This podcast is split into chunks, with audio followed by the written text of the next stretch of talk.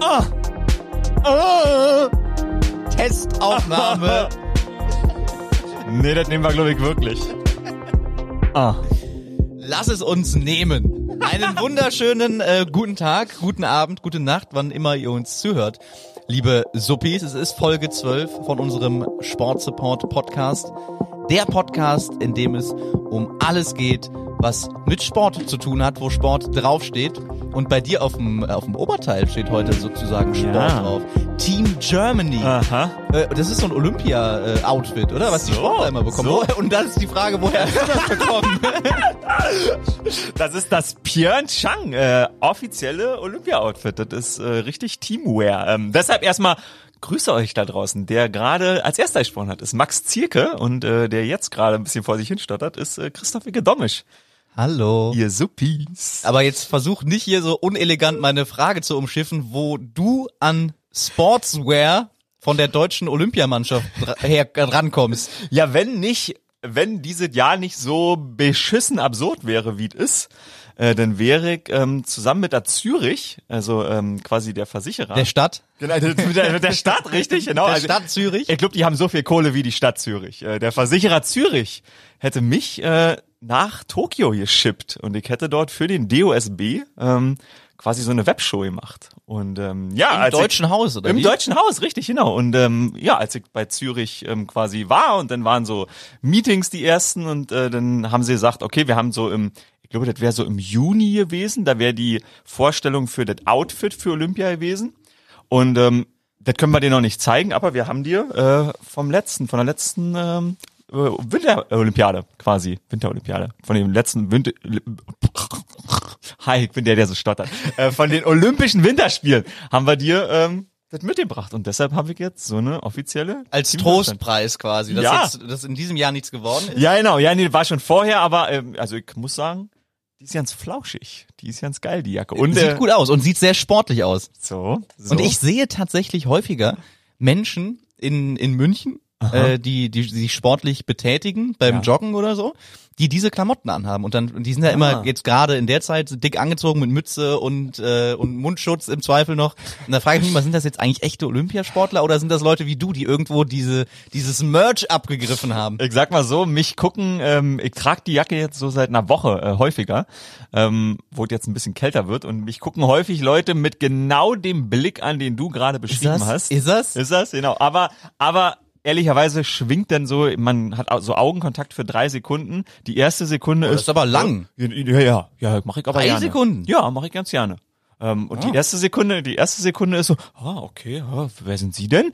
Und dann geht genau den Leuten das durch den Kopf, was du gerade beschrieben hast. Und in Sekunde drei sind sie aber unten angekommen und merken, Da ist ah, der Dommisch von ja, NFL. Ja, ja, nee, ah. das ist, der kann nicht mal einen Ball fangen, der kann auf jeden Fall nicht bei Olympia mitmachen. Das ist äh, ausgeschlossen.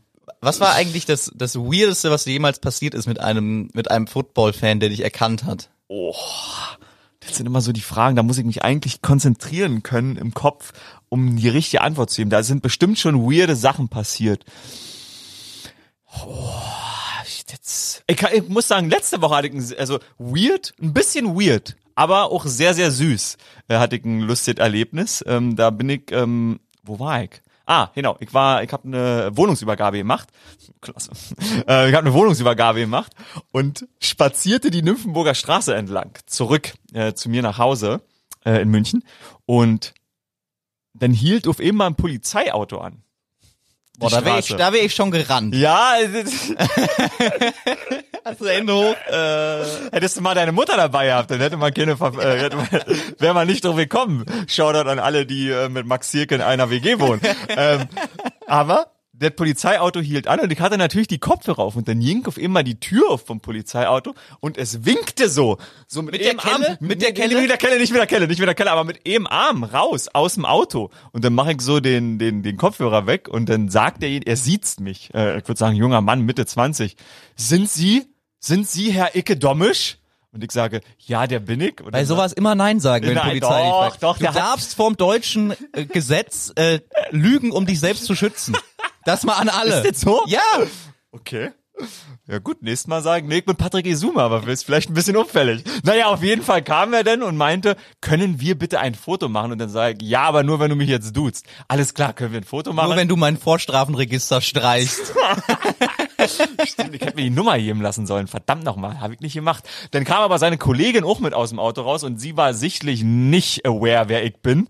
Ähm, und dann ähm, haben wir, ich, ich habe den Ellbogen hingehalten für Corona-Shake Ja. und da hat er schon die Faust hingehalten. Dann haben wir das Foto gemacht und er meinte so, Ja, oh, bei der Polizei kommt die Faust sehr schneller, als man, als man da das so da muss man, mag in der das Regel. stimmt, ne? das stimmt. Ähm, die Masken machen wir aber ab, dann haben wir das Foto gemacht und natürlich, ja, ja, ohne Masken.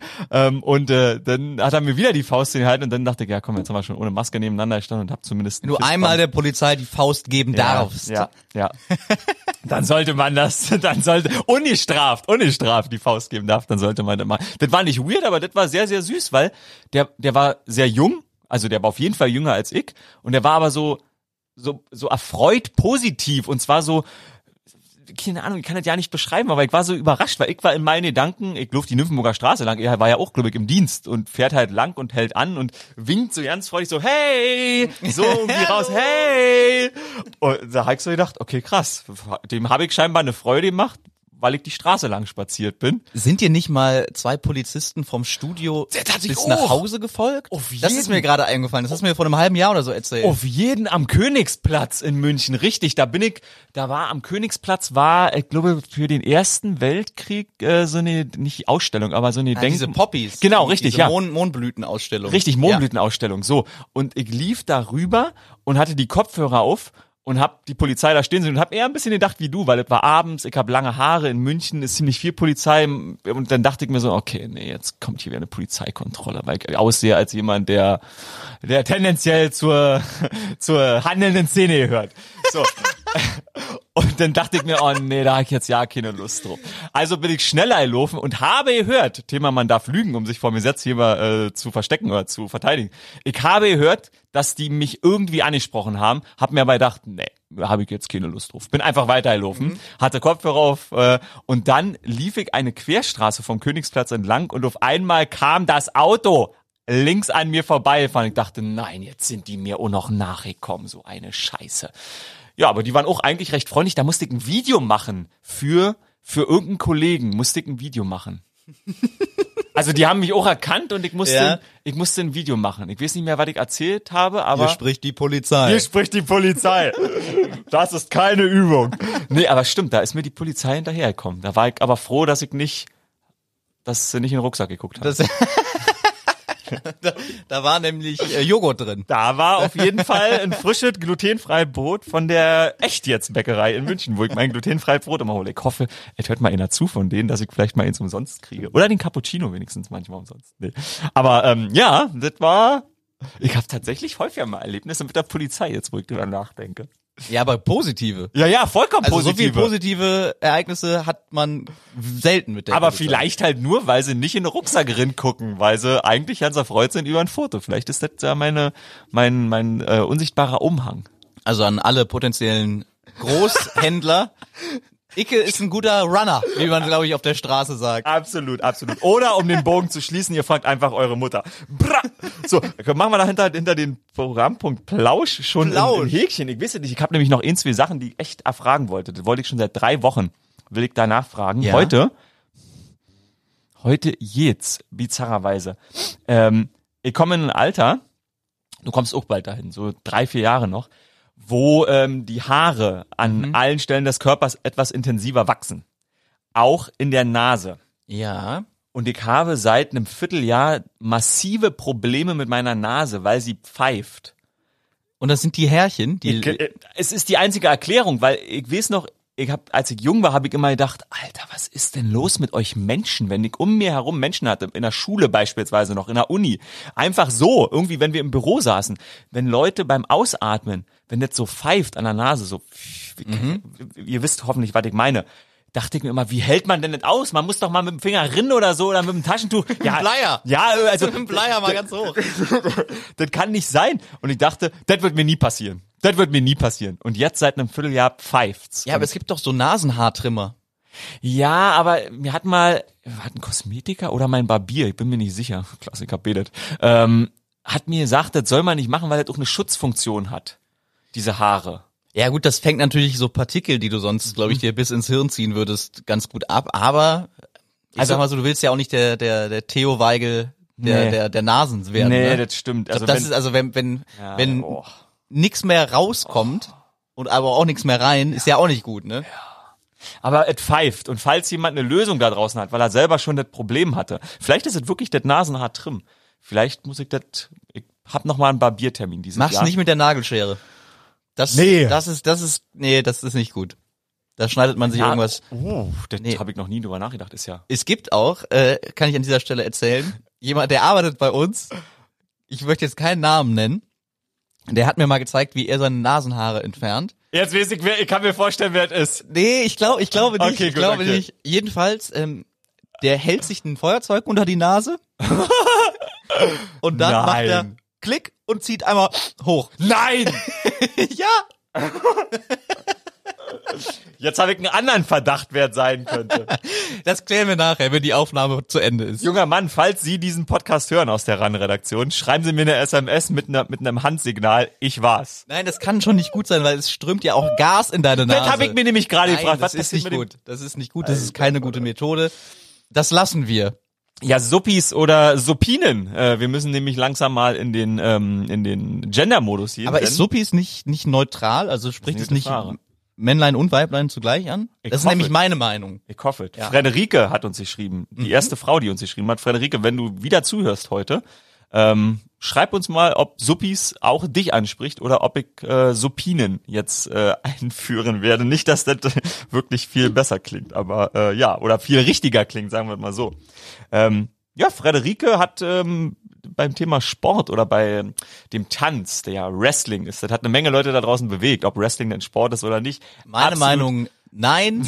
absolut geteilte Meinungen. Ja. absolut geteilte Meinung. Aber Frederike ähm, musste an ihren Sport, ans Ballett denken und ähm, fragte, ob denn Ballett auch kein Sport ist, weil das quasi choreografiert ist und also es gibt sehr viele Ebenen, die sehr viele Suppis äh, uns geschrieben haben und eben auch Frederike deshalb mal Danke, das ist die Quintessenz dieser Aussage. Danke, dass äh, die erste Dame geschrieben hat, weil ich hab's mich schon ein paar Mal gefragt, ob Das denn ist auch schön. Damen zuhören. Die erste Kickerin, die bei äh, Stimmt. einem Power 5 Oh ja. Footballspiel im College äh, mitgewirkt hat diese Woche und prompt äh, ist die erste Dame da, die uns schreibt. Also Das stimmt. Und- gerne weiter so positive Entwicklung. Das stimmt. Und die Vereinigten Staaten haben das erste Mal nach 237 Jahren oder so äh, eine weibliche ähm, Finanzministerin quasi.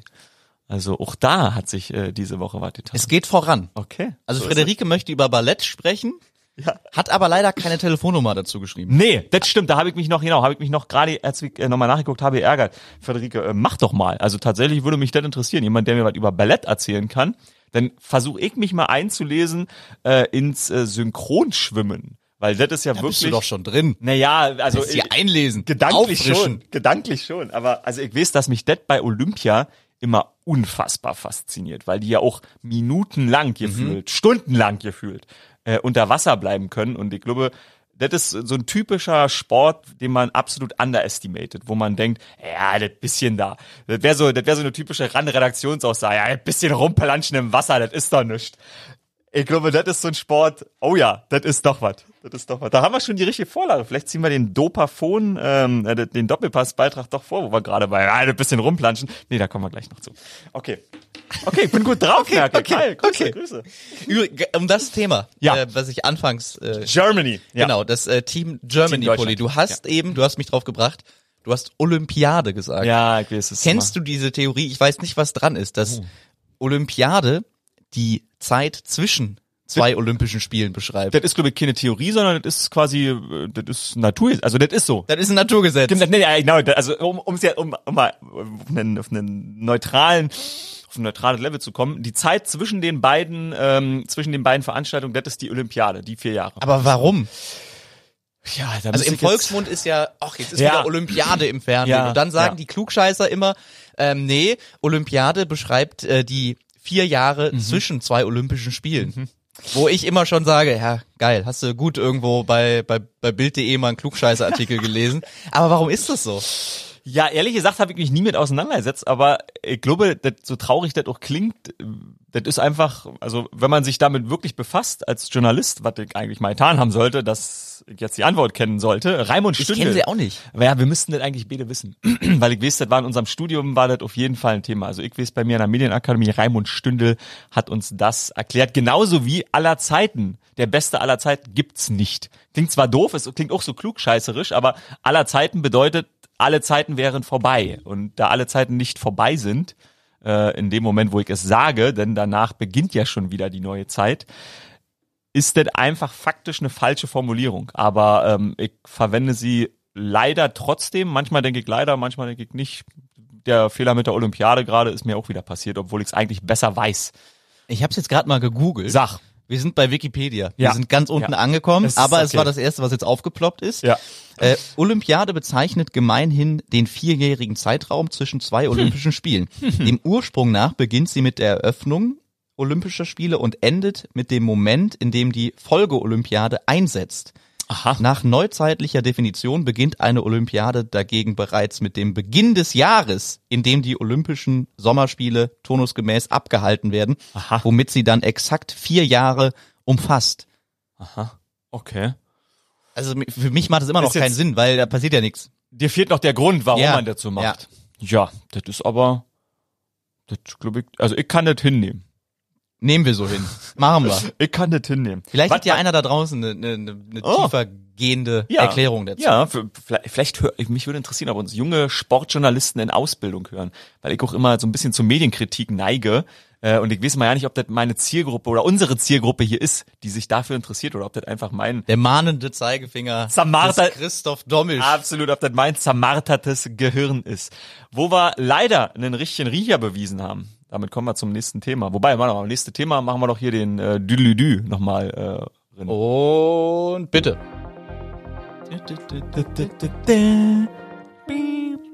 Wie heißt äh, dein äh, Kollege, der uns das gemacht hat?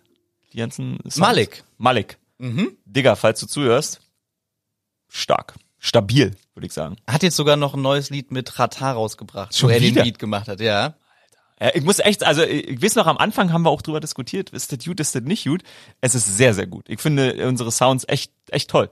Ist sagen. fast das Beste an dem Podcast. Ja, sag mal so, wenn wir, wenn wir den Redeanteil runterfahren würden und die Sound-Ebene noch ein bisschen hochfahren, dann sind wir auf der richtigen Ebene unterwegs. Ja, und das war's äh, im Sportsupport. Nein, nein, wir fangen doch nein. gerade erst Ja. an.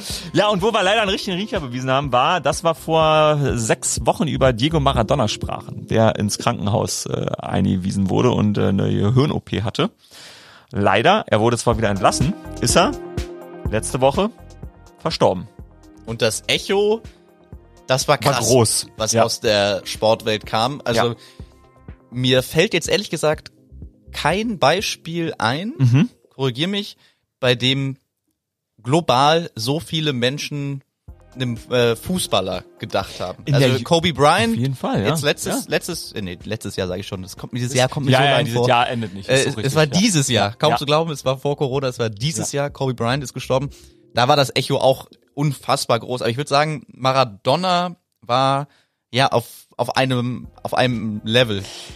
Äh, Absolut. Bevor du ein bisschen was über ihn erzählen kannst, weil du das kannst, ich glaube, da ist ähm, Maradona ist so, Maradona ist natürlich auch Popkultur. Kobe Bryant ist auch Popkultur, aber Kobe Bryant ist halt neuere Popkultur, auch Popkultur, die jetzt entstanden ist durch Social Media und seit Social Media. Natürlich hat man für alles eine Kampagne heutzutage und deshalb hat man selber auch als jemand, der auf Social Media unterwegs ist, was übrigens äh, nicht mal die Hälfte der Weltbevölkerung ist, aber die Hälfte denkt halt, es geht nur darum.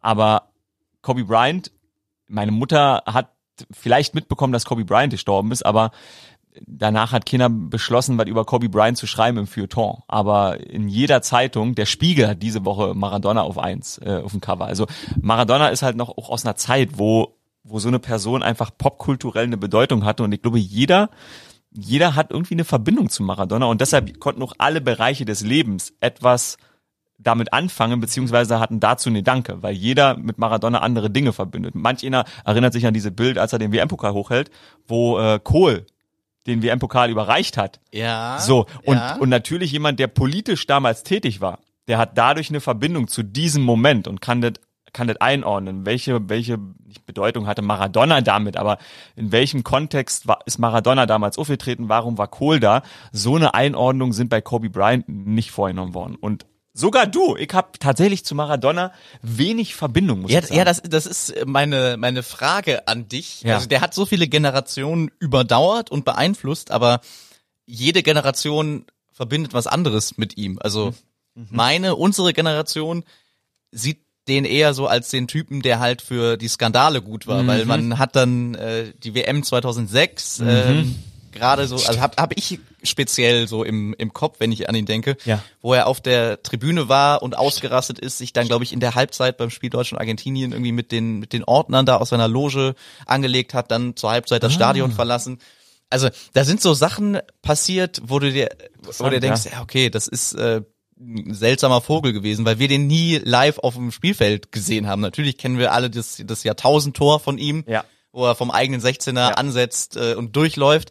Aber das sind halt nicht die ersten Sachen, die man mit ihm verbindet. Das ist schon ein bisschen, bisschen tragisch. Und äh, ein Suppi von euch da draußen äh, hat uns bei Instagram angeschrieben, der Fabio aus der Schweiz. Schöne Grüße in die Schweiz Grüße.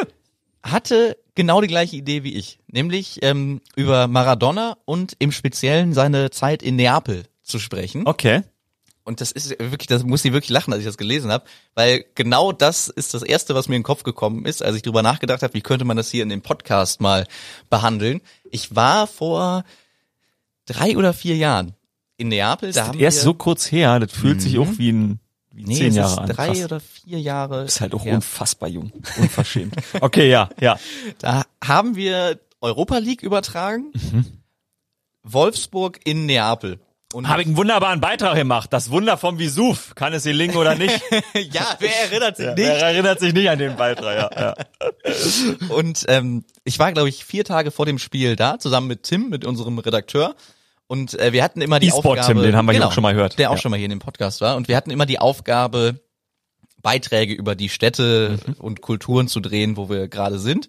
Und Neapel war natürlich das Thema Mhm. Diego Maradona. Diego. Der ist, äh, nochmal kurz zur Erinnerung, äh, ist aus Argentinien nach Barcelona gegangen als äh, Rekordtransfer, damals glaube ich umgerechnet 8 Millionen Euro, die echt so viel? Barcelona Wow. an, äh, an die Boca, Boca, Juniors ja. überwiesen hat. Wow. Was damals unfassbar viel war. Also das ist wie heute sind wahrscheinlich heute 150 Neymar unter dem Motto. 222 Ja, ja, genau. Millionen. Ja, Also das ist schon gleichzusetzen. Krass. Ähm, in Barcelona ist er krachend gescheitert, weil das haben auch dann seine Weggefährten gesagt, äh, der nur belagert worden ist, Mhm. kam überhaupt nicht klar. Der 21-jährige Maradona das erste Mal im Ausland. Oh, kann ich da einschieben? Ganz kurz. Hast du dieses hässliche Video von Messi gesehen, was ESPN äh, vorgestern oder so gepostet hat, wo Messi im Auto sitzt? Nee. Der sieht aus. Okay, dann machen wir es später. Weiter. Hat mich richtig abgeturnt. Oh, da bin ich gespannt. Weil das beschreibt das, was du sagst. Und der war, äh, um den Bogen wieder aufzunehmen, der war unfassbar jung, als er auch bei Neapel angekommen ist, oder? Obwohl jetzt schon alles passiert ist, was du gerade gesagt hast, war er 22 oder so. 23 müsste er, glaube ich, gewesen sein, Das ist als er sehr, sehr Neapel jung. angekommen ist. Und vor allem Ja. das, das Krasse war, er ist von Barcelona Ja. als der Wunderknabe, als der Golden Boy Mhm. gefeiert worden, als er da hingekommen ist, ist total gescheitert, weil er nicht, nicht klar kam, kam auch da, glaube ich, das erste Mal mit Kokain Mhm. in Kontakt in Barcelona und ist dann nach Neapel gewechselt. Mhm. Die waren gar nichts auf der Fußballweltkarte, die waren kurz davor abzusteigen Mhm. und alle haben sich gewundert, warum geht der denn jetzt nach Neapel? Und dieser Move hat den von Tag eins in Neapel unsterblich gemacht. Und es ist wirklich krass, als wir da waren, was wir da für Eindrücke bekommen haben, was dieser Mensch, was dieser Sportler den Leuten vor Ort bedeutet. Da gibt's fast in jeder Pizzeria, in jedem Café gibt's so einen Heiligenschrein. Ehrlich? Ja, und Italiener, weißt du, sind äh, streng gläubig. Absolut, Eigentlich wäre alles, was nicht äh, mit Jesus, mit unserem Lattenjupp zu tun hat, Gotteslästerung. Und da steht aber, da steht aber nicht Jesus oder wer auch immer in diesem Schrein, sondern alle möglichen Utensilien rund um Diego Maradona. Also Okay. der ist für die Leute in Neapel ist der wirklich noch über Gott. Okay, Damit sind krass. alle einverstanden. Ich glaube, Okay, da würde krass. sogar die Kirche sagen, ja, in dem Fall müssen wir eine Ausnahme machen. Und Okay. er hat halt, da war er insgesamt sieben Jahre, hat die einzigen drei Meistertitel, die Neapel jemals feiern konnte, gewonnen. UEFA Cup 89, wenn ich mich nicht täusche. Der hat sogar den UEFA Cup mit denen gewonnen. Wow. Okay. Und hat diesen Verein wirklich äh, groß gemacht. Und dafür sind die Leute, und das finde ich äh, so eine Krass. romantische Geschichte, bis heute unfassbar dankbar. Und wenn man so mit den Leuten in Neapel redet, eine Geschichte äh, hat uns ein Italiener erzählt, weil wir ihn gefragt haben, was, was liebt ihr denn so an, an Diego? Und dann hat er gesagt, es war einfach seine Art. Während alle ähm, im, im Stadion schon waren, alle Fans und die, die Teams sich schon warm gemacht haben, Ja. hat man auf Maradona gewartet. Und dann hat man äh, seinen schwarzen Ferrari gehört, wie er angerast kam, mit offenen Schuhen aufs Spielfeld gelaufen ist und sich dann aufgewärmt hat. Aber die Leute haben dem halt wirklich alles verziehen. Die waren komplett im Maradona-Wahn. Und das ist irgendwie so cool zu hören, wenn man Ja. jetzt, guck mal, das ist jetzt 30 Jahre her Mhm. und die Leute reden immer noch darüber, als wäre es gestern gewesen. Mhm. Und das war wirklich, das war Das wirklich ist natürlich beeindruckend. habe ich noch nie woanders erlebt und ich kann mir auch ganz schwer vorstellen, dass es das nochmal irgendwo gibt oder geben wird. Ich weiß nicht, wie es bei Messi jetzt in, in 10, 15 Jahren sein wird, wenn du in Barcelona fragst, aber ich glaube, Nee. die Leute sind auch einfach alle ein bisschen schnelllebiger und ähm, was das Gedächtnis angeht, ein Ja, bisschen das- schmaler geworden. Ja, ja, voll. Da sind, da sind, glaube ich, alle, alle, die daran partizipieren, gleich äh, zu gleichen Anteilen mit Schuld. Messi, die Medien, Barcelona, also die haben ja jetzt schon quasi de, ihren Gott, ihren argentinischen Gott ja jetzt schon gefühlt, obwohl er noch da ist, vom Hofe jagt. Also das ist, also klar ist er nicht mit unschuldig, aber das ist interessant, weil Maradona ja wirklich nicht mal Italiener ist. Äh, Das ist schon Ja. wirklich, dass der denn in der Stadt so, so groß noch ist. Das ist faszinierend. Du kannst dir nicht vorstellen, diese, ja, diese Verehrung, Das wie sie ich. dann stattfindet. Und du, du weißt ja, wie, äh, wie Italiener ticken. Also Ja. da gibt's Ja. Mama und Gott eigentlich, aber Diego. und Diego ist in Neapel auf jeden Fall an der Nummer eins. Und ich glaube, das wird auch immer so bleiben. Und das wird vielleicht jetzt durch seinen Tod sogar noch verstärkt.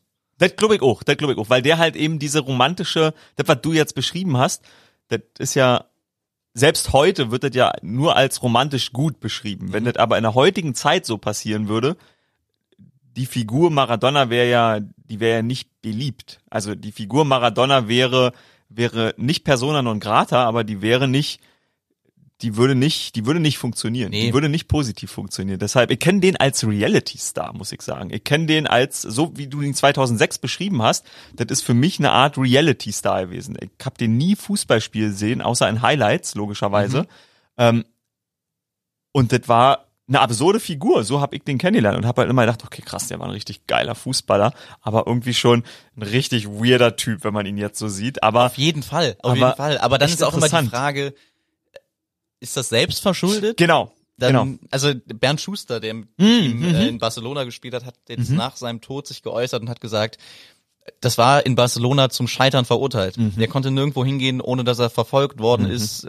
Hatte natürlich auch eine, ähm, ja, einen extravaganten Lebensstil. Absolut. Er hat sich jetzt auch nicht versteckt vor, Absolut. vor Medien, vor der Öffentlichkeit. Absolut. Und ähm, vielleicht hat er hier und da auch zu Recht mal einen auf den Sack bekommen, aber er hat auf jeden Fall sein Ding durchgezogen. Ja, ja. Also das muss man echt sagen, eine, eine sehr interessante, interessante Persönlichkeit. Schade, dass er so früh gestorben ist, ähm, weil natürlich ist so jemand, war so jemand durch sein, durch seinen Weg und in der Position, wo er war, jetzt nicht jemand, der viel Geschichten erzählt hat. Also ich habe Maradona, so eine Figur, so jemand, der muss natürlich eigentlich, wenn er gesettelt ist, will ich den einmal im Monat in irgendeiner Sendung sehen, wo er erzählt von seinem Leben, von dem, was er erlebt hat, wie es war, mit dem Ferrari da rumzufahren. Der muss ja hunderttausend Geschichten haben, wo er betrunken gekokst Auto gefahren ist, der Oh ja. Polizist sieht ihn und er sagt, ah, Diego. Wie bei dir übrigens. Wie bei mir, wie bei mir. Ich sag alles Gute, fährst du weiter. Ähm, also solche Geschichten, natürlich sind die eigentlich falsch, aber genau so eine Geschichten sind ja schön, weil das ist menschlich.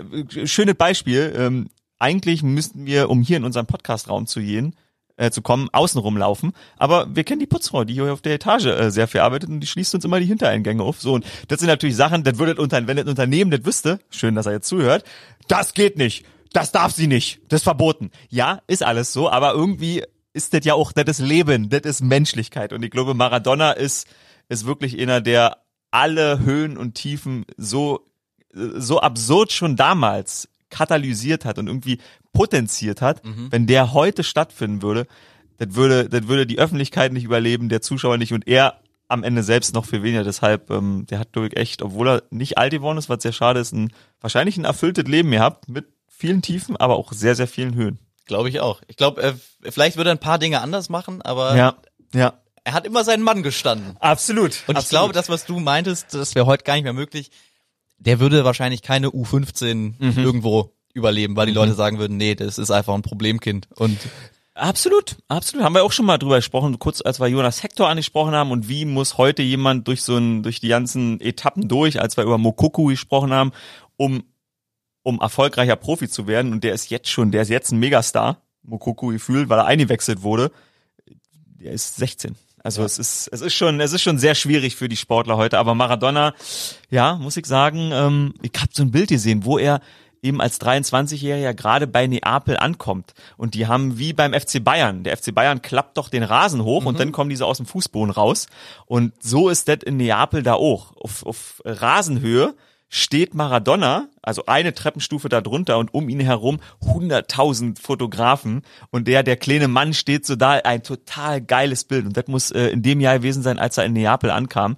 Das habe ich nur gesehen und dachte, krass, wie, wie viel, wie viel müssen diese Menschen mental schon damals mussten sie mental schon aushalten. Und jetzt, um den Bogen zu schließen, kurz zu diesem Messi, das habe ich gestern oder vorgestern gesehen, hat ESPN das gepostet. Ja. So ein Video von Messi, der scheinbar im Auto durch die, durch die Straßen fährt. Er steht scheinbar an der Ampel, weil man sieht hinter ihm kurz noch ein Auto vorbeifahren. Und er steht an der Ampel und an der Beifahrerseite sind einfach drei oder vier Leute, die ihr Handy an die Scheibe pressen und auf der Fahrerseite, auf seiner Seite ist halt das Video aus der Perspektive sieht man's, ist eine andere Person, die auch das Handy einfach, das Handy einfach an die Scheibe presst und einfach irgendwas zu ihm sagt und man sieht den armen Menschen da drin sitzen.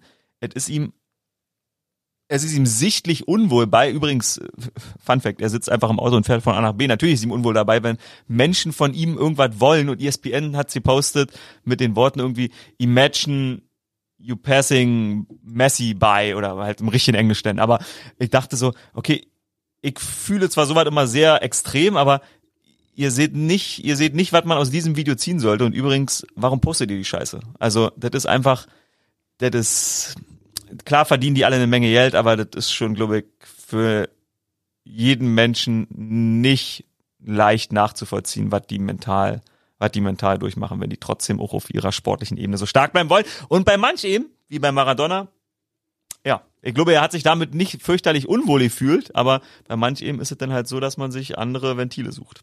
Schade drum, er wird fehlen.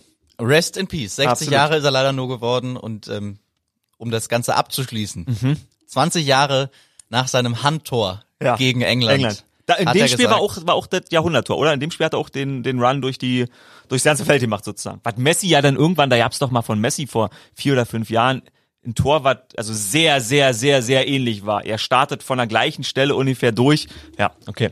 Da sind schon Parallelen. Ja.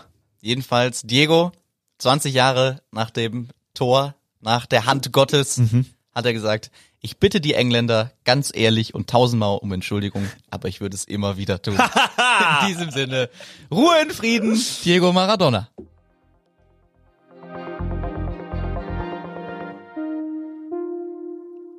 Ja. So, und jetzt kommen wir zu dem letzte Woche versprochenen Punkt. Christoph Dommisch führt durch die bunte Welt Stimmt. Des Footballs. Kick doch mal die Musik nochmal. Ich finde ja die Musik darunter immerhin schön. Rest in Peace. Äh, nehmen wir doch das gleich auf zum Anfang mit einer kleinen Side Note. Rest in Peace. Äh, Chicago Bears und äh, Chicago Bears Fans. Äh, ich weiß ja nicht, ob es davon viele in Deutschland gibt, aber jetzt haben sie aufgegeben.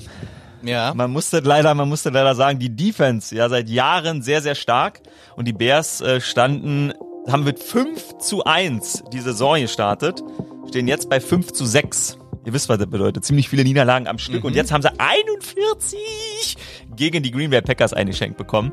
Und jetzt habe ich das erste Mal gedacht, okay, vor zwei, drei Wochen habe ich immer gesagt, mh, ja, die Bears sind doch aber dran, wenn wir in der Redaktion drüber gesprochen haben. Die kommen doch noch in die Playoffs. Nein, die kommen gar nichts. Und jetzt hat die Defense auch, Kali Mack hat auch gedacht, wisst ihr Leute, kriegt meine 25 Millionen so oder so. Leckt mich. Also, Chicago Bears Season, it's over. Nicht over, aber sehr, sehr hart zu ertragen für mich, die Tampa Bay Buccaneers. Mit Oh, Tom Brady ja. und Bruce Arians.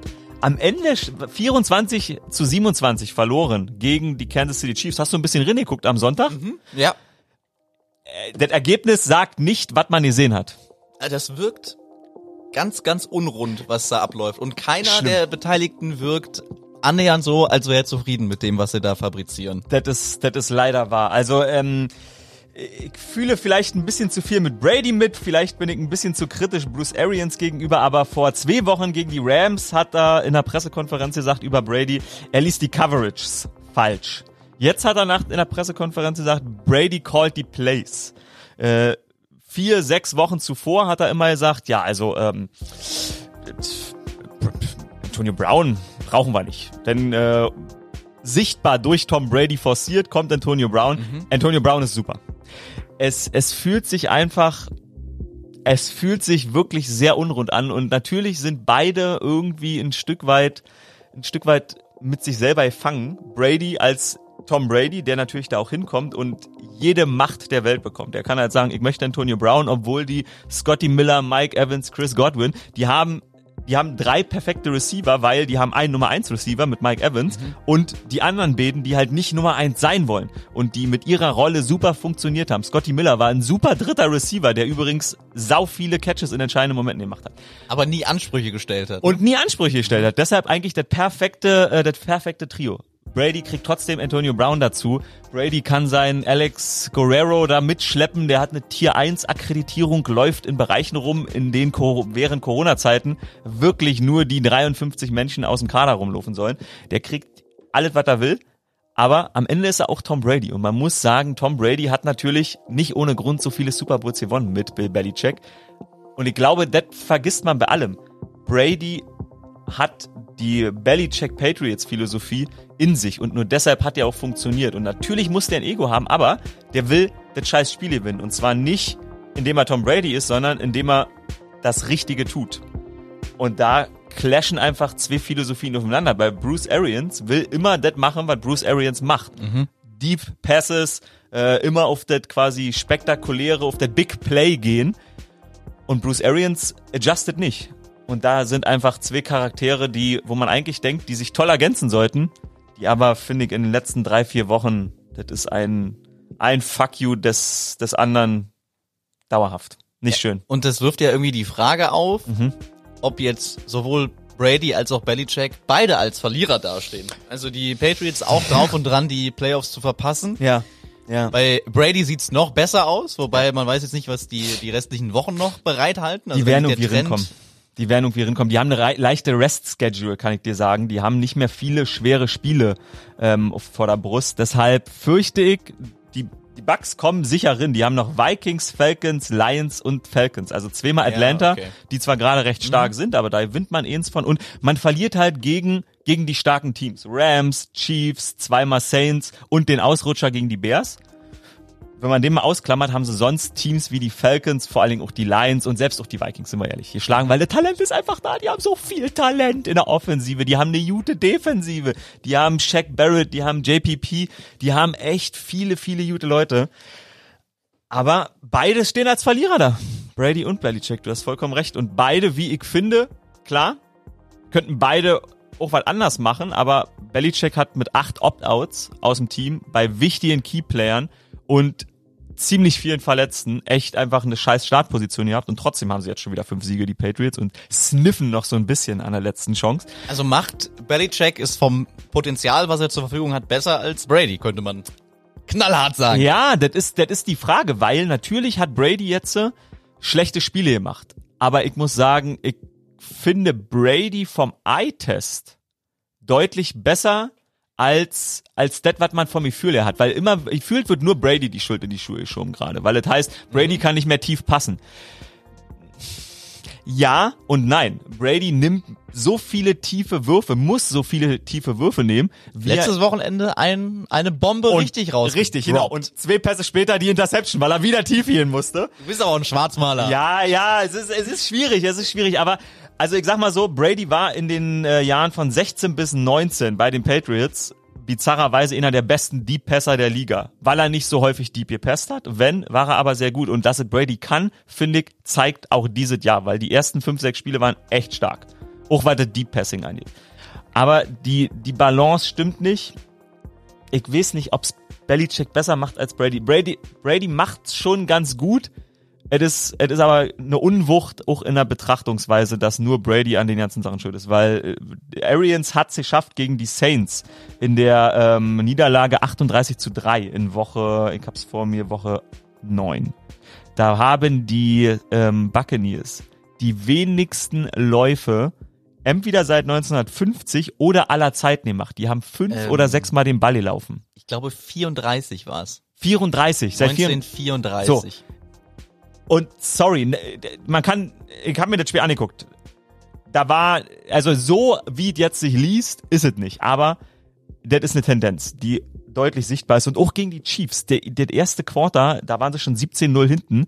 Das ist halt einfach scheiße, was sie da spielen. Und dann wird's natürlich ein bisschen angepasster. Und am Ende ist der äh, Score auch relativ close. Und man kann sagen, ja, Brady hat die, die Pässe nicht geworfen. Er ist mit der Coverage, Coverage verunsichert. Auch übrigens, Tom Brady called die Plays. Yo, fuck you, bitch. Das ist, du bist übrigens sein Coach. Also, das ist, natürlich ist Brady sicherlich, auch weil ihm das Leute sagen und weil er weil er das eingeimpft bekommt von seinen, äh, ja, sag mal, seinen Beratern etc. Ein unangenehmer Pain in the Ass. Aber der hat halt auch einfach sechs Titel, er ist 43.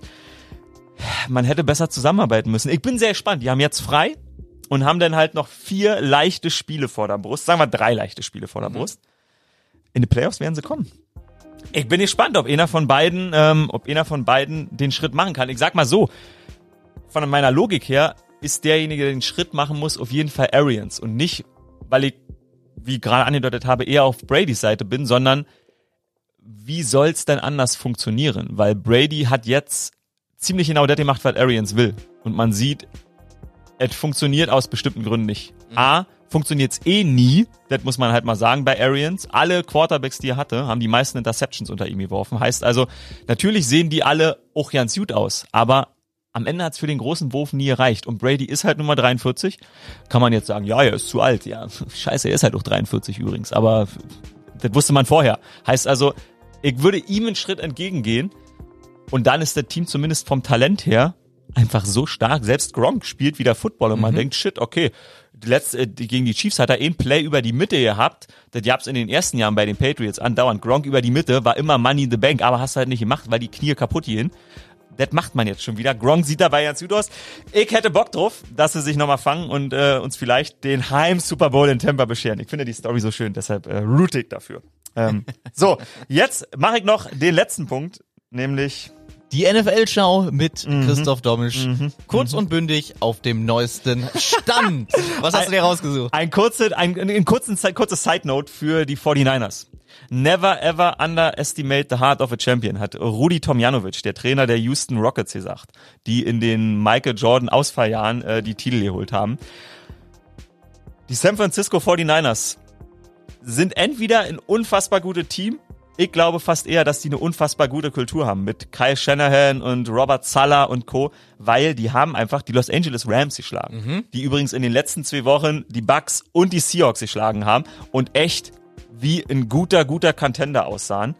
Und Ich glaube, die Rams waren auch nicht drauf gefasst, dass die 49ers Widerstand leisten. So sieht's nämlich aus, weil die 49ers unendlich viele Verletzte, Garoppolo, Kittel raus, hoffentlich kommen sie vielleicht noch zurück, die Coaches bauen darauf und fünf Siege haben tatsächlich dieses Spiel absurderweise gewonnen, weil deren Wide Receiver, wo ist der Zettel? Da steht er. Weil deren Wide Receiver, Debo Samuel, sein erstes Spiel gemacht hat im Super Bowl, hat er noch mitgespielt, seitdem Touchdown auch gemacht. Richtig, oder? genau, ja, hat richtig gut gespielt und hatte gerade mal sechs Trainingseinheiten seit dem Super Bowl und trotzdem hat er gut abgeliefert und man sieht einfach, dass Talent auf jeden Fall hilft, um ein fucking Footballspiel zu gewinnen und die 49ers, muss ich sagen, großen Respekt, jetzt müssen sie drei Wochen in Arizona trainieren, fliegen immer montags nach Arizona, um dort zu leben und zu trainieren, weil Santa Clara, Kalifornien gesagt hat, keine Sportarten mehr, weder Training noch ähm, quasi Spiele. Und deshalb sind die 49ers jetzt quasi umgezogen und sind jetzt die Arizona 49ers. Spielen, spielen zwei Heimspiele dort gegen die Bills und gegen äh, das Washington Football Team und spielen dann lustigerweise zwei Wochen später at Arizona Cardinals im gleichen Stadion wieder. Äh, dann aber als Gäste. Ähm, ja, und 5-6, klar, Playoffs wären sehr, sehr schwer, aber never ever underestimate the heart of a champion. Aber, jetzt kommt der eigentliche Punkt, das war nämlich nur die Side Note. Carson Wentz Ich bin ja Eagles Sympathisant, ich möchte fast sagen Fan. Ähm, und Carson Wentz bekommt zu Unrecht viel Prügel. Ja, Carson Wentz hat die meisten Sex kassiert. Ja, Carson Wentz hat schon 15 Interceptions geworfen, mehr als in seiner äh, gesamten Karriere sozusagen in Seasons davor und die Saison läuft ja noch eine Weile. Ja, die Eagles sind nicht sehr gut. Ja, die Eagles haben nur drei Siege, aber sie sind nur ein halbes Spiel hinter der Tabellenführung in der NFC Least. Ja, aber das ist ja jetzt per se kein Qualitätsmerkmal, ne? Nein, aber ich finde, man muss natürlich alles in einem Kontext betrachten. Und die Saison ist nicht weg. Die Saison ist, die sind absolut noch in der Hand. Punkt. Es haben schon Teams vorher geschafft. Du willst sagen, ja, aber sie gewinnen dann kein Playoff-Spiel. Ja, eben. So, aber aber sie würden ja in einer anderen Division nicht besser spielen. Das ist wahr, wobei man da immer sagen muss, die NFC East ist in den letzten Jahren schon häufig eher sehr, sehr dünn gewesen, was den Rekord angeht. Meistens so 9, 9 7 war immer Division-Sieg. Ähm, und vielleicht liegt er doch einfach daran, dass, naja, wobei in diesem Jahr stimmt's nicht, dass alle anderen ein bisschen besser spielen. Ja, sie hätten, würden wahrscheinlich in einer anderen Division nicht besser spielen, aber es haben schon andere Teams vorher geschafft. Beispielsweise die Seattle Seahawks 2010 mit einem 7-9-Rekord in die Playoffs gekommen, dann die Saints geschlagen in der ersten Runde. Die Carolina Panthers mit einem 7-8-1-Rekord, ein Rekord, den auch die Philadelphia Eagles noch erreichen könnten, 2014 in die Playoffs gekommen, haben dann die Arizona Cardinals geschlagen. Also es ist auch in der jüngeren Vergangenheit möglich gewesen und natürlich ist Carson Wentz nicht gut, aber, aber, aber, aber, aber. Der Mann hat gezeigt, dass er Football spielen kann. 2017, wenn er sich nicht das Kreuzband gerissen hätte, wäre er der MVP gewesen. Er hat letztes Jahr eine Hirnerschütterung gehabt, die äußerst schlimm scheinbar war. Erinnerst dich an eine Playoff-Spiel gegen die Ja. Seahawks, wo er so rausging und wo alle auch Angst hatten, weil die Frau von der Tribüne verschwunden war und so, die saß auf der Tribüne. Ähm, der hat eine Menge durchgemacht und er hat tatsächlich absolut kein Selbstvertrauen. Er hat aber auch wirklich, wirklich gar keine Unterstützung. Orshawn Jeffries, zwei Catches dieses Jahr, 15 Yards. Deshaun Jackson, vier Spiele, 144 Yards. Jalen Rager in der Jahrhundert Wide Receiver Class, gedraftet worden von den äh, Eagles in der ersten Runde. Sechs Spiele, 222 Yards. Das ist alles nicht gut. Dann haben sie noch einen Spieler, der vorher auf der Straße saß, der tatsächlich, und das muss man auch mal sagen, Terrell Owens Rekorde. Ist es Terrell Owens gewesen oder ist es ein anderer? Ich glaube, es ist Terrell Owens. Habe ich mir nicht aufgeschrieben, wollte ich mir noch aufschreiben. Ich glaube, es ist Terrell Owens, der bei den Eagles die Wide Receiver Rekorde sozusagen hält. Ähm, ich überlege, ob es Terrell, Terrell Owens ist. Hm. Egal, Travis Fulgram, auf den, äh, um den, re- auf, über den rede ich auf jeden Fall gerade. Der hat in den letzten vier Spielen vier Catches gemacht. Davor sah er aus wie Terrell Owens. Einer der besten Receiver aus der Eagles-Geschichte auf jeden Fall, in der NFL auf jeden Fall bemerkenswert. Das hat Carson Wentz möglich gemacht. Natürlich wirft er viele Interceptions, natürlich macht er Entscheidungen, die Hanebüchen sind, weil er den Ball zu lange hält und immer das Hero-Play will. Aber die Voraussetzungen sind nicht gut für ihn. Die Offensive Line struggled. Boston Scott hat gegen äh, die Seahawks bei einem Screenplay, wo quasi die, die Receiver mit blocken, aber ein Receiver bekommt ja den Ball. Boston Scott hat ihn blockt, obwohl er derjenige war, der den Ball bekommen sollte. Glückwunsch dazu. Jason Kelsey, der einzige Mann aus der O-Line, der nie ein Spiel verpasst, selbst der hat den Snap-Count verkackt. Also diese Team hat A, ein bisschen Pech, B, sicherlich nicht unschuldig daran, Carson Wentz, dass es schlecht läuft, aber wenn Jalen Hurts besser wäre, dann würden sie ihn spielen lassen, weil sie nur ein halbes Spiel Rückstand haben auf die Tabellenführung in der NFC East. Vielleicht denkt man auch mal darüber nach, weil es immer heißt, wieso spielt er nicht Hurts? Vielleicht, weil er nicht so weit Weil ist. er nicht soll? Richtig, weil er nicht so weit ist, weil nämlich keine richtige Offseason war. Deshalb, ich mag Carson Wentz sehr. Ich glaube, er kriegt die Kritik zu Recht, aber sie ist zu krass, weil er hat gezeigt, dass er Potenzial hat. Er zeigt jetzt schon seit sehr vielen Wochen, dass er kein Potenzial gerade auf den Platz bringt, aber Also ich würde mit dir wetten, dass falls die Eagles überhaupt in die Playoffs kommen, sie Ja. in der ersten Runde rausfliegen. meinst du? Ja. Tja. Bin mir nicht sicher. Könnte was, könnte fast passieren. Erinnerst du dich eigentlich an unsere Alaba-Wette? Da war was. Wir haben noch keinen Wetteinsatz, glaube ich, festgelegt, oder? Nee, haben wir noch nicht. Erinnerst du dich an die Wette? Ja, du hast gesagt, er wird äh, über die kommende Saison beim FC Bayern Ah, bleiben, ja, stimmt, stimmt, stimmt, alles klar. nachdem es da die Zerwürfnisse gab. Ich habe gesagt, auf gar keinen Fall. Gestern war er, glaube ich, gut, es war die B-Mannschaft von Bayern, war aber Kapitän. also vielleicht gibt's da auch bald äh, neue Entwicklung. Ich bleib Oh dabei, die oh. Wege, die werden sich trennen. Das, äh, wird der FC Bayern sich nicht geben. Ich bleib dabei, die Wege des Herrn sind unergründlich. Nein, nein. Wo wir jetzt schon beim, beim äh, Fußball angekommen sind. Oh ja. Der Yogi der Woche. Ah! Der verfolgt uns ja wirklich seit dem Absolut. Debakel gegen Spanien Absolut. auf Schritt und Tritt. Es Oh, ich hab gab mir keine Uhr gestellt. Wie lange sind wir denn schon? wir Nur, sind jetzt bei 49 Oh ja, Minuten. okay. Dann ähm, machen wir den Newsblock sehr kurz und äh, genau. Ja. Yogi Löw. Ja. Ähm, nach dem 0 zu 6 hat man am Münchner Flughafen einen Krisengipfel abgehalten. War das am Münchner Flughafen? Ja, ja, nachdem sie Hm, wiedergekommen Kempinski sind aus bestimmt, Sevilla. oder? Ich weiß nicht genau wo, aber vielleicht auch in der Lufthansa Lounge. Ah, stimmt, die ist frei. Aber man darf nicht mehr drin essen. Frag mal Volker Schenk, da ist er furious. Okay, andere Thema. Bei diesem Krisengipfel kam raus, dass das zwar Kacke war Mhm. gegen Spanien, aber Yogi auf jeden Fall im Amt bleibt. Mhm. Und dann kam ein paar Tage später die Ankündigung vom Mhm. DFB, dass es am 4. Dezember, sprich, wenn dieser Podcast rauskommt, Morgen, Morgen. eigentlich Freitag. Wir haben ja noch drüber gesprochen, ob wir eine Sonderfolge machen Genau. müssen. Ja. Das hat sich jetzt aber erledigt, Ja, äh, fand- weil fand dieser, auch dieser. Krisengipfel, der zweite, bei dem dann äh, Yogi Löw gar nicht selbst zugegen sein durfte. Genau, weil dürfte. Telco, oder? Ja. Ähm, ja, ich glaube, Bierhoff wird vor Ort sein in, in Frankfurt beim, beim DFB. Moment, findet dieser Krisengipfel jetzt noch statt? Es ist So doch weit. jetzt schon alles klar. Ja, aber es wird natürlich noch weiter aufgearbeitet. Ah, aber die Entscheidung ist ja in der Telco am Dienstag gefallen, Genau. oder? Und da haben sich ja alle gewundert, weil alle haben gewartet auf Die Entscheidung 4. ist ja bleibt. Genau. Übrigens, ja. Kommt da jetzt irgendwas Neues ans Licht? Wird Löw jetzt doch noch gefeuert, nachdem zuerst gesagt wurde, nee, nee, wir ziehen die EM auf jeden Fall mit ihm durch? Ja.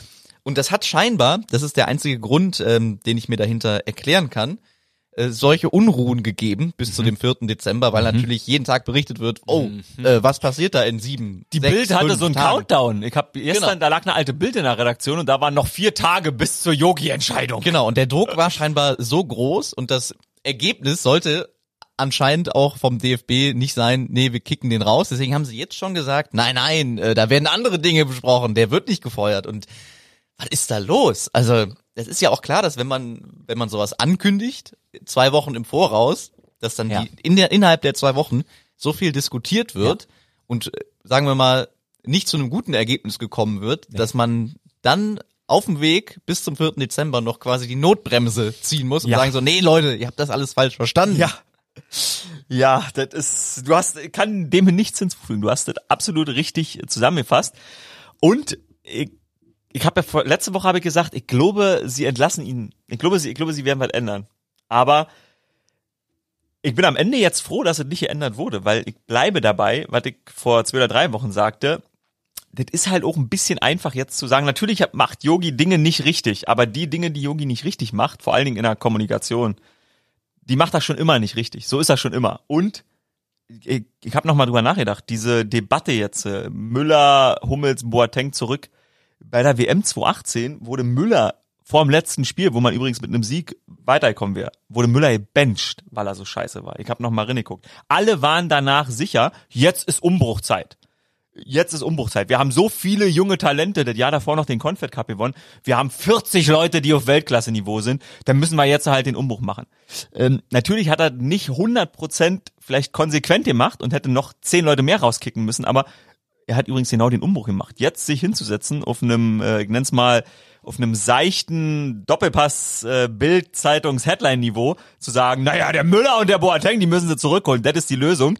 Nee, ich fürchte, das ist auch nicht die Lösung. Deshalb Zumindest nicht auf Dauer. Zumindest nicht auf Dauer. Und das ist auch sehr lustig. Das habe ich in irgendeinem Podcast gehört oder ich habe es gelesen. Ähm, Yogi Löw hat auch schon als KSC-Trainer übrigens mal 14 Spiele in Folge nicht gewonnen.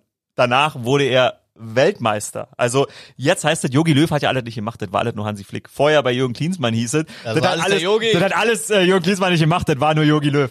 Das ist halt, ich verstehe das, aber das ist alles auch sehr, sehr durchsichtig, easy. Das ist halt so, das ist so typisch, das ist der typische, das ist diese Wohlfühligkeit, die auch sehr, sehr positive Aspekte hat, die wir beim Maradona vorhin besprochen haben. Das ist auf der gleichen Ebene wird immer noch im Fußball diskutiert und argumentiert, obwohl der Rest der Welt schon 20 Jahre weitergezogen ist. Deshalb ist das, ist das schwierig. Natürlich ist das komisch, dass man an Yogi Löw festhält, weil es einfach nicht gut läuft, aber man muss natürlich auch kontextualisieren. Who cares fucking Nations League? Und immer schon seitdem Yogi Löw da ist, auch schon zur Klinsmann-Zeit, war diese Trainingslager, was ich ansprach, war wichtig für die. Das haben die immer gesagt. Die drei, vier Wochen vor dem Turnier sind entscheidend, um auch die Fußballphilosophie richtig, ich nenne es mal, einzuimpfen. Klasse Wort dieser Tage, einzuimpfen kommt immer gut. Zwangs einzuimpfen. Und deshalb glaube ich, dass, ob mit oder ohne Yogi Löw, auch ein anderer Trainer hat natürlich jetzt keine besseren Voraussetzungen. Der Kader ist, wie er ist, die Spieler sind, wie sie sind. Natürlich hätte man was ändern können, aber nicht jetzt, sondern dann vielleicht schon. Corona hat natürlich sehr viel verwässert und verfälscht, dann schon vielleicht vor einem Jahr oder so, wenn man so unzufrieden damit ist. Aber sonst weiß ich nicht. Aber noch ist der 4. Dezember nicht gewesen. Ich kann, aber das ist ja faszinierend, dass diese Veranstaltung jetzt noch stattfindet. Ich, Ich habe glaube, nämlich, die findet statt. Also ich glaube nicht, dass die abgesagt ist. aber ehrlich gesagt weiß ich es auch nicht. es ist alles Wahnsinn. Der DFB Ich verstehe aber auch deinen deinen Ansatz, macht das jetzt überhaupt noch Sinn? Müssen wir jetzt noch reden, wenn, Ja. wenn gesagt worden ist, nee, bleibt eigentlich alles so, wie es ist. Ich war ganz fest davon überzeugt, als ich jetzt die, die Sachen gelesen habe. Keller hat dreimal gesagt, kannst du dir vorstellen, nach äh, der EM äh, zurückzutreten? Und Yogi hat scheinbar niemals gesagt, ja, kann ich mir vorstellen. Das ist auch ganz lustig. Fritz Keller, der DFB-Präsident, wollte das in dieser Telco ähm, von Yogi wissen. Scheinbar hat Yogi nicht mal das gesagt. Natürlich sieht das schlecht aus und natürlich müsste Yogi das anders machen. Man muss anders machen, aber anhand dessen kann ich ja nicht, kann ich ja nicht die Leistung immer, also ich kann ja nicht immer die beiden Sachen miteinander aufwiegen und vermischen. Ich bin Deshalb, gespannt, was da auch. am, am Freitag äh, bei rumkommt. Und jetzt kommen wir äh, zum letzten Thema für heute. Oh ja, oh ja. Nämlich äh, Motorsport. Mo- mo- mo- mo- mo- Motorsport. So, ich hoffe mal, äh, äh, in diesem Lied kommt eigentlich immer das Wort richtig vor, deshalb. Ich bin gespannt. Was, was, hat, was hat er vorbereitet Wieso spielt's nicht? auf seinem mobilen Endgerät? Warte mal. Ah. Oh, warte, warte. Nein, jetzt ist die alte Stelle, wo nicht. Doch. See your Halo, Halo. Ich mag diesen Song sehr, sehr, sehr, habe ich gemerkt. Ich glaube, äh, Romain Grosjean Halo. Findet Genau. diesen Song seit letztem Wochenende auch ziemlich klasse. Ich nehme an, äh, ihr habt's mitbekommen. Ja. Ein fürchterlicher Unfall, der da passiert ist am Rande des äh, Formel 1 Rennens beim Nachtrennen in Mhm. Bahrain. Äh, Bahrain, Ja. genau. Ja. Äh, Als ich das erste Mal dieses Video gesehen habe. Ich habe das Video noch nie gesehen. Nein. Nee, ich habe nur gelesen bislang an. darüber. Es ist wirklich- Nee, will ich gar nicht, glaube ich. Also er kommt von der von der Strecke ab, äh, knallt dann in die Leitplanke und Der steckt in der Leitplanke. Mir wurde das detailliert beschrieben. Millisekunden später steht dieses Auto komplett in Flammen. ist auseinandergebrochen. Es ist ja stimmt, es sind eigentlich zwei Ach so. Autos. Es sind zwei Autoteile, vorne und hinten. Ja. Und ich dachte mir wirklich so, ach du Scheiße. Also ich habe direkt an Niki Lauda gedacht, Mhm. der damals diesen, diesen schlimmen Unfall ähm, auf der auf der Nordschleife. War das, ich- oder war, war das in ähm, äh, Brasilien? War das, Nee, oder das- der war das einer war von Senna. Senna. Ja, okay, ja. Äh, Niki Lauda war glaube ich Nordschleife. Krass. der ähm, auch aus seinem Wrack, aus seinem brennenden Wrack noch befreit werden Mhm. konnte. Aber was passiert ist, hat man äh, gesehen. Er ist komplett verbrannt. Und ich Mhm. dachte mir, ach du Scheiße, als dieses Auto wirklich da, wo der, der Hintern vom Fahrersitz Mhm. zerteilt war, dachte ich mir so, ach du Scheiße. Und im nächsten Moment sieht man, wie aus diesen Flammen jemand mit Helm aussteigt. Ich dachte mir, das kann doch nicht der Fahrer Mhm. sein. Aber er war es. Also der hat äh, den größten Schutzengel gehabt, den man sich vorstellen kann. Und Voll. ähm, Und nicht nur den, sondern halt auch ein bisschen Technik. Deshalb nochmal. die, Halo! Das Halo-System. Ich muss ja gestehen, ich guck so wenig Formel 1. Mir war, ich hab das gehört, als das damals eingeführt wurde, aber ich wusste nicht mehr genau, was das ist. Und mir wurde das nochmal erklärt. Das ist dieser Balken, der vor den Fahrern in der Mitte ist. Und genau, dieses Dreieck. Diese quasi. Dreieck, genau, dieser, dieser Kokon, wie ich es nennen möchte. Und äh, es gab schon mal vor zwei Jahren so eine Szene, wo ähm, Leclerc über äh, Alonso geflogen ist. Habe ich es nicht falsch? Leclerc. Leclerc, ja, das ist aber in, Brandenburg sagt man Leclerc, Leclerc, Le, Leclerc, ist Leclerc, Leclerc, Leclerc. Leclerc ist doch äh, ist doch ein Banker, oder? Clerk, Englisch? Ja? Clerk? Ich glaube, ich ja. weiß es nicht. Ja. Mit Finanzen kennst du dich besser aus. Das stimmt, ich bin ein erfolgreicher äh, Finanzhändler. ähm, Leclerc. Leclerc ist über Alonso geflogen und da ist quasi, der ist mit seinem Reifen an diesen Halo gebounced und da war der gerade neu in der Saison und der Reifen blieb am Auto, aber die Vorhängung brach. Also die Gewalt war so groß, wenn der Halo nicht da gewesen wäre, wäre nur der Helm von Alonso Dann gewesen. wäre es der und Kopf gewesen. Genau. Und dieses System wurde halt installiert vor ein paar Jahren und die Fahrer waren alle dagegen. Unter anderem auch äh, der ähm, Kollege Grosjean. Roman Grosjean hat sich äh, als einer von den Fahrern sehr, sehr laut geäußert und gesagt, wir finden das nicht gut, wir können nicht mehr richtig sehen sozusagen, weil er genau in unserem Sichtfeld ist. Und was bringt das überhaupt? Und jetzt, Jetzt weiß er's. hat's ihm das Leben gerettet. Der Und er war, hat's auch gesagt. Er hat sich ja aus dem Ja. Krankenhausbett, wo das sieht übrigens äh, sehr, sehr, sag mal, witzig aus in dem Zusammenhang. Ja. Äh, ist natürlich nicht witzig, aber er hat äh, dick einbandagierte Hände, weil die halt vermutlich äh, ganz gut angebrannt sind, vor allem mit den korrekt den, an den, Füßen Handschuhen. und an den ja. Fingern, genau, ja, ja. Hat er sich gemeldet, Die Hitze. ein paar Stunden nach dem Unfall, ähm, hat Mhm. gesagt, ja, Leute, äh, mir geht's gut und ohne Halo könnte ich heute nicht zu euch sprechen. Mhm. Also das äh, auf jeden Fall eine Neuerung. Da wurde ja schon ganz lange nach gerufen, aber wie du gesagt Ja. hast, die Fahrer haben sich quergestellt, Ja. weil sie halt gesagt haben, ja, dann sehen wir nichts. Und ich, ich kann auch Ich kann verstehen, mir voll was die meinen. ja. Also die haben quasi total. den Balken zwischen den Augen. Ja, ja. Und ich kann mir überhaupt nicht vorstellen, ich kann es mal mit dem Mikrofon Ja, ja, genau, das ist total- hier. Aber da ist halt, also das nervt. Es ist genau, ich glaube aber tatsächlich, man kann sich, also wenn man, wenn man sich selber da so vorstellt, man gewöhnt sich dran.